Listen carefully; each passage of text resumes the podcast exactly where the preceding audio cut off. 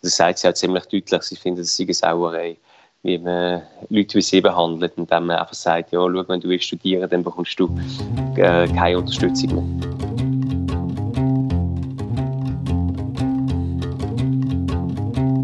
In dieser Ausgabe reden wir unter anderem über Fatime. Sie hat ein Grundstudium gemacht in Jura, in Rechtswissenschaften, im Iran, in ihrem Heimatland, und ist dann aber aus dem Iran in die Schweiz geflüchtet. Und dann die Geschichte kennen wir vielleicht auch von anderen Menschen, wartet sie relativ lange auf einen Asylentscheid und hadert auch damit, dass sie nicht studieren kann, weiter studieren. Ihre Geschichte und das Problem, wenn junge Geflüchtete ihr Studium in der Schweiz wieder aufnehmen oder fortsetzen wollen, ist unser Thema jetzt. Ich rede dazu mit dem Surprise-Reporter, mit dem Simon Jäcki. Äh, Simon, es, es, gibt doch so viele junge Menschen, die generell mal schnell, äh, natürlich unzwungen, in ein anderes Land gehen, gehen studieren Kannst du dir erklären oder kannst du uns erklären, warum dass es in der Schweiz so schwierig ist, für Geflüchtete, in dem Fall jetzt für die Fatime, zu studieren? Ich denke, das Problem ist eines, das nicht nur die Schweiz kennt, sondern was für Geflüchtete ganz häufig vorhanden ist, wenn sie nach Westeuropa zum Beispiel kommen. Und das hängt häufig mit dem zusammen, dass Leute, die jetzt vielleicht aus den USA in die Schweiz kommen, studieren, aus einem Land kommen, wo die Abschlüsse anerkannt sind, gewissen Normen entsprechen, wo, ähm, wo bei uns auch gelten und Leute aus Ländern kommen, wo es vielleicht weniger enge Verbindungen gibt mit zum Beispiel sagen wir der Schweiz, wie eben zum Beispiel im Iran oder andere Länder, wo die Leute oft herkommen, wo, wo flüchten, dann wird es eben schwierig. Zum einen wegen der Anerkennung vom Studium und zum anderen wegen der Spruchkenntnis. Das sind so die beiden Hauptausforderungen oder die höchsten Hürden auf dem Weg zum Studium. Die Geschichte von der Fatima ist sehr spannend, aber sie scheint mir auch glücklich, weil sie trifft dann irgendwann auch Leute, die sie unterstützen. Ist das jetzt in ihrem Fall einfach Glück? Ja, sicher. Auch ein Stück habe ich das Gefühl gehabt, sie, sie trifft auf verschiedene Leute, die sich wohnen, die ihre Deutschkurs zahlen, die sie beraten, die sie unterstützen. Ähm, zum anderen ist sie sicher auch jemand, der zweimal längeres Gespräch geführt mit ihr, der sehr viel Power hat sich mega einsetzt für sich selber und dabei aber auch recht sympathisch überkommt. Und das ist sicher wie auch ein Stück wie etwas, wo ihr gegeben ist. So, und das hilft sicher dann auch, zum so Kontakt zu knüpfen, stelle ich mir vor. Die allermeisten Kantone und Gemeinden verstehen Integration als Zugang zum Arbeitsmarkt. Sie wollen, dass die geflüchteten Menschen möglichst rasch eigenes Geld verdienen. Je rascher Asylsuchende von der Sozialhilfe unabhängig werden, desto günstiger für die Gemeinden. Du hast ja schon öppe mal eine Geschichte recherchiert über Menschen, die jetzt gerade so im Asylentscheidverfahren sind und warten und auch irgendwie den Anschluss an die Gesellschaft suchen. Wie häufig hörst du so Geschichten wie die von der Fatime?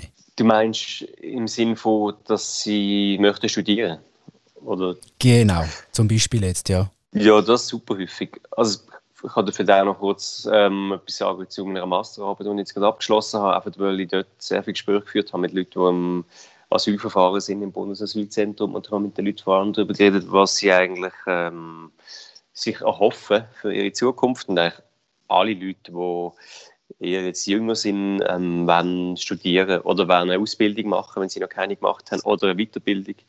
Also ich glaube, das zieht sich mega durch. Dass das, also wirklich fast alle, mit denen ich geredet habe, das sind halt auch viele jüngere Leute gewesen, wollen eigentlich studieren. Von dem her glaube ich, ist das ähm, eher äh, die Mehrheit als eine Ausnahme. Das klingt jetzt in dem Fall aber auch nach recht Potenzial, finde ich, wenn man es mal von einer anderen Seite betrachtet, dass jetzt jetzt zum Beispiel Gemeinden das anschauen, die müssen möglichst schnell auf eigenen finanziellen Beistehen. Also je mehr so junge Leute willig wären, zum Beispiel zum ein Hochschulstudium zu machen, wäre das vielleicht sogar ein Gewinn für die Gesellschaft, oder nicht? Ja, ich denke auch, sicher. Also wahrscheinlich auch die Frage dann noch, ja, haben wir denn am Schluss wirklich das Potenzial und so, was es braucht, um das dann auch durchzuziehen und abzuschließen. Aber grundsätzlich denke ich, ist das ein mega Potenzial. Und ich meine, die Leute, ähm, dass die Leute sich können eigentlich entfalten nach ihren Fähigkeiten und nach ihren ähm, auch Kompetenzen und, und Wünschen oder Bedürfnissen ist eigentlich so das Grundprinzip von wie unsere Gesellschaft bei uns funktioniert. Und das, ähm, also, oder im, im, Ideal zumindest funktioniert. Und ich denke, das äh, gilt jetzt sicher auch für Leute, die da geflüchtet sind. Gerade weil das ja auch häufig Leute sind, die ähm, ja, auch Perspektiven suchen und ähm, bereit sind oder auch schon da sehr viel Einsatz quasi geleistet haben dafür. Also ich glaube voll, das könnte mega Potenzial sein. Die Unis wollen ihre Qualität halten und stehen in einem internationalen Wettbewerb. Viele sind deshalb sehr vorsichtig, wenn es darum geht, die Zulassungskriterien anzupassen.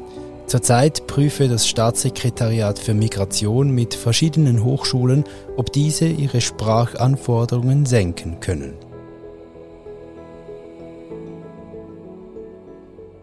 Du umschreibst es ja sehr genau in drei Schritten im Text, das können wir nachlesen in der neuen Heftausgabe vom Strassenmagazin. Aber vielleicht kurz da erwähnt für die Leute, die zuhören, wie genau könnte man jetzt dann die Situation verbessern, die vielleicht die Hürden ein bisschen senken für äh, junge Leute, die ein Studium mal im Heimatland gemacht haben und jetzt als Geflüchtete da möchten weiter studieren? Ja, wir haben es vorhin kurz schon angesprochen. Zum einen sind es äh, Zulassungsbedingungen, also die Anerkennung von, von Diplom wo es Vorschläge gibt, dass man ähm, genau anschaut, ähm, was die Leute mitbringen. Das heißt, wir müssen wahrscheinlich auch mehr Research machen zu den einzelnen Hochschulen und dann könnte man aber auch so Kompetenzprüfungen machen, also ähm, schauen, dass die Leute so eine Art Aufnahmeprüfung machen können, ähm, wo sie können zeigen was sie können. Zum anderen ging es darum, dass man die Anforderungen für die Sprache senkt, also dass die Deutsch, Voraussetzungen nicht ganz so hoch sind, oder aber dass man einfach schaut, dass die Leute einfacher zu Deutschunterricht kommen. Das ist ein riesiges Problem, dass es ähm, für die meisten einfach nicht finanzierbar ist, die keinen Job haben, im Asylverfahren sind oder gerade rauskommen, um selber die Deutschkurs zu zahlen. Und die Gemeinden zahlen sie nicht bis zu dem Niveau, was nötig wäre. Das heißt also mehr Deutschkurs und ähm, ja, das wäre das Wichtigste. Der dritte Punkt, wo, ich jetzt oft gehört habe in der Recherche, ist, dass man ähm, auch sollte schauen, dass die Leute, die möchten studieren, auch mehr Informationen bekommen, mehr Unterstützung, Beratung, damit sie ähm, verstehen, was die Möglichkeiten sind. Und eben die Deutschkurse, die sind ja nicht einfach so Grundkurse, sondern die, die sind ja dann intensiv, oder die müssen intensiv sein für jemanden, der eine Hochschule will, weil eben die Anforderungen an die deutsche Sprache an Hochschulen generell ist ja, ist ja relativ hoch. Also es muss dann schon, es, es müssen dann weiterführende Deutschkurse sein, oder? Ja, genau. Also ich würde sagen, ja, intensiv kann es ja auch sein, wenn du kein Deutsch kannst, wenn du ein A1 oder A2 machst. Also Auf jeden Fall, sicher. Stell dir mal vor, und was, es halt, was die Voraussetzungen sind von der Uni, sind in der Regel C1. Ähm, dann zahlen ab die Gemeinden zahlen nur bis B1 in der Regel, manchmal bis B2, aber ich glaube sehr selten. Und die anderen Kurse, die dann ein paar hundert Franken kosten, müssen die Leute dann selber zahlen. Und das ist halt einfach Geld, wo jemand, von der Sozialhilfe lebt zum Beispiel oder ähm, ja, wahrscheinlich von der Sozialhilfe zu dem Zeitpunkt ähm, oder vielleicht einen kleinen Job hat, das sich einfach nicht können leisten es gibt auch ein Beispiel, wo, ich im, äh, wo, wo einem Heft kommt, wo du mit aufgezeichnet hast, von einem, von einem jungen Mann, der einen Deutschkurs müsste zahlen wo genauso viel kostet, wenn er zur Verfügung hat von der Sozialhilfe oder ungefähr so viel pro Monat. Also kann sich tatsächlich so einen Deutschkurs nicht leisten. Ja, absolut. Also ich meine, das ist ja wirklich völlig, finde ich, absurd, dass man Leute, die da kommen, die das Potenzial haben, jetzt in seinem Fall auch klar ist, der hat den Uni-Abschluss, den er bräuchte, er möchte studieren, aber er wartet jetzt irgendwie seit äh, über einem Jahr darauf, dass er den Deutschkurs irgendwie finanzieren kann. Ähm, und dann könnte er an die Uni, dann könnte er weitermachen. Der ist super clever, der hat ähm, auch viel Erfahrung in seinem Gebiet. Das ist auch ein Gebiet, das Leute braucht. Ähm, als, als Geomatiker, Kartograf. Ähm, aber der kommt nicht vom Fleck, oder? Einfach weil die Behörden die Kurs nicht zahlen.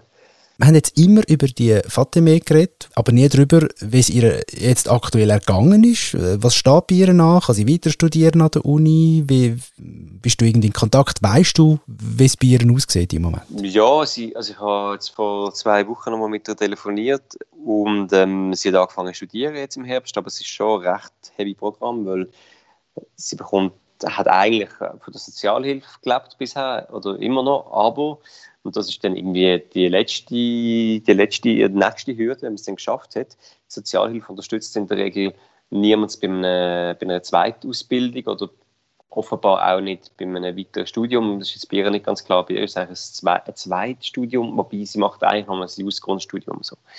Oder unterstützt überhaupt keine Leute in Ausbildung über einem gewissen Alter. Ähm, das heißt jetzt im Fall von der Fatime, dass sie keine Sozialhilfe mehr bekommt. Ähm, das heißt, sie hat eigentlich kein Einkommen mehr und muss jetzt sich selber finanzieren, hat einen Job gefunden in der Gastronomie, schafft dort, ich glaube, drei Tage pro Woche. Nebenan studiert sie in einem Land, das sie noch nicht kennt, in einer Sprache, was sie noch am Lernen ist. JUS, von der anspruchsvolleren Studien, ähm, Studie, einer der anspruchsvolleren Studiengänge, die es gibt. So, also insofern ist sie ziemlich am Limit, aber sie sagt einfach, äh, sie will jetzt weitermachen und gleichzeitig schaut sie recht, dass sie trotzdem noch irgendwo ähm, Unterstützung bekommt. Weil sie findet selber auch, dass sie, das sagt sie auch ziemlich deutlich, sie findet, dass sie eine Sauerei wie man Leute wie sie behandelt, indem man einfach sagt, ja, schau, wenn du willst studieren, dann bekommst du äh, keine Unterstützung mehr. Es ist das letzte Mal, wo wir miteinander tagen, du Simon und ich, weil du verlässt als Reporter Surprise Strassenmagazin. Äh, ja, das ist sehr, sehr schade. Vielleicht kannst du noch schnell sagen, zukünftige Geschichten hören oder lesen oder sehen, tut man von dir wo denn? Ja, stimmt. Es ist leider das letzte Mal, wo wir hier zusammen reden. Hoffentlich sonst nicht. Und mh, mm, ich wechsle dann ab dem 1. November bin ich beim SRF im neuen Team, das heißt SRF Investigativ. Und dort machen wir äh, hoffentlich viel hartnäckige und wichtige ähm, Langzeitrecherchen. Recherchearbeiten, themenübergreifend. Ich werde dort auch hauptsächlich ähm, wahrscheinlich Asyl, Justiz, Polizei, Migration so ähm, beackern, aber auch noch anders, was so angespielt wird. Und ja, und dann produzieren wir dort verschiedene ähm, Sendegefäße vom SRF, Audio, Fernsehen, Podcast, äh, YouTube. So, es ist noch viel offen. Äh, wir haben recht viel noch recht viel, äh, wie sagt man dem? Wir können noch recht viel selber gestalten. Die Spielweise ist noch, ist noch, ist noch nicht so. Also, genau, wir haben, haben noch recht viel Spielweise und von dem her super. Sehr cool. Also das heisst in dem Fall, du kommst einen Surprise abhanden, aber am Journalismus nicht und das ist doch schon mal eine erfreuliche Tatsache. Ähm, danke vielmals für all die Gespräche da beim Podcast. Jetzt ähm, kann ich persönlich sagen, natürlich auch sonst für deine Arbeit und alles, alles Gute, Simon. Danke dir vielmals. Es war immer äh, Spaß gewesen. Freut mich, dir zu reden und bis bald an einem anderen Ort in diesem Fall. Das ist der Surprise-Tag für die Heftnummer 511 und das gibt es dann ab dem Freitag, ab dem 22. Oktober bei euren Lieblingsverkäuferinnen und Verkäufern. Mein Name ist Simon Bergins und wir hören uns dann vor der nächsten Heftausgabe wieder, wieder mit einem Thema, wo wir ein bisschen genauer darüber reden Macht's gut, bis dann. Tschüss zusammen.